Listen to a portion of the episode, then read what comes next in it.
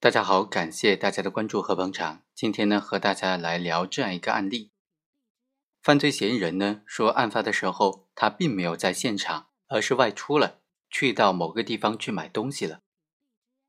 法院认为呢，公安机关对于这个细节并没有核实，所以以此作为重要的疑点，认为说本案当中被告人他有可能正如他所说的，去到那个地方去买东西了。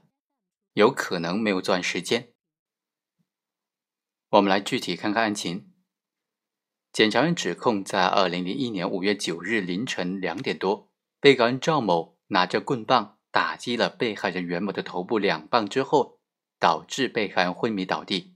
然后呢，赵某将被害人的裤子脱下，和他发生了性关系，最后还将被害人随身携带的挎包全部抢走。检察院认为，赵某的行为已经构成了抢劫罪和强奸罪。犯罪嫌疑人始终坚称说，案发的时候他并没有作案时间，因为案发的时候他正好和张某乘出租车去玉门市他的姐姐家去买这个路边了，所以呢，他是根本就没有作案可能，没有作案时间的。他认为自己是无罪的。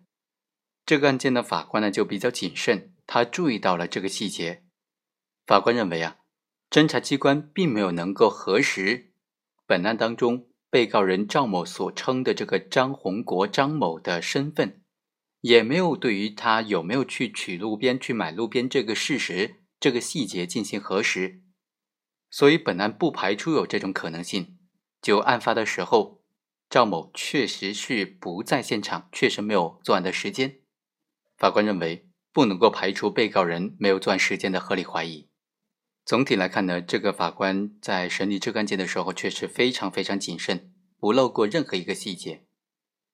好，以上就是本期的全部内容，我们下期再会。